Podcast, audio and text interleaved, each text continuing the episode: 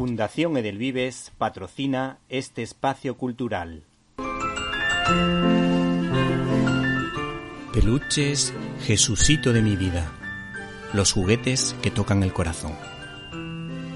El regalo que no se esperan, pero que nunca olvidarán. Nos puedes encontrar en www.jesucito.es.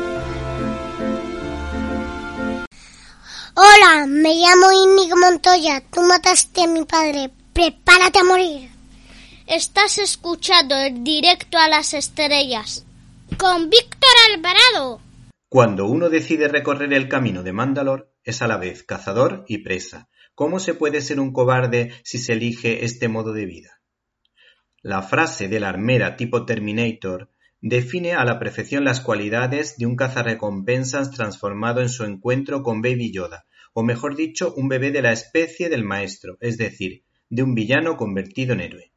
La mayor virtud de John Favreau, su director y creador, es convertir un western con referencias claras a los tres padrinos de John Ford o a la trilogía del dólar de Clint Eastwood en una space opera de 300 minutos.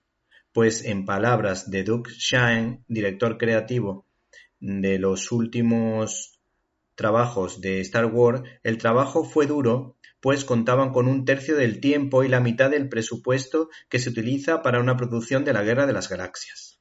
El resultado es una auténtica maravilla del universo de George Lucas desde la saga primigenia. Esta serie de Disney ha tenido en cuenta el corazón y la mente de George Lucas admirador de la cultura japonesa por sus guiños a Los siete samuráis de Akira Kurosawa y al Lobo solitario de Kazuo Koike y Koseki Kojima.